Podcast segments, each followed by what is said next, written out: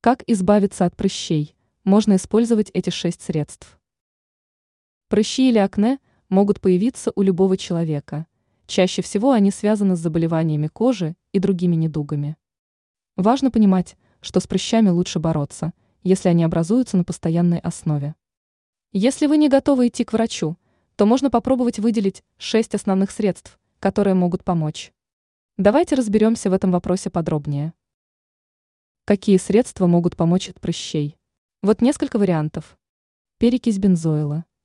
Может использоваться для регулярного ухода за кожей. Салициловая кислота.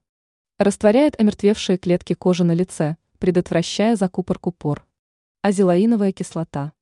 Оказывает отшелушивающее действие, борется с бактериями и спасает от отеков. Масло чайного дерева.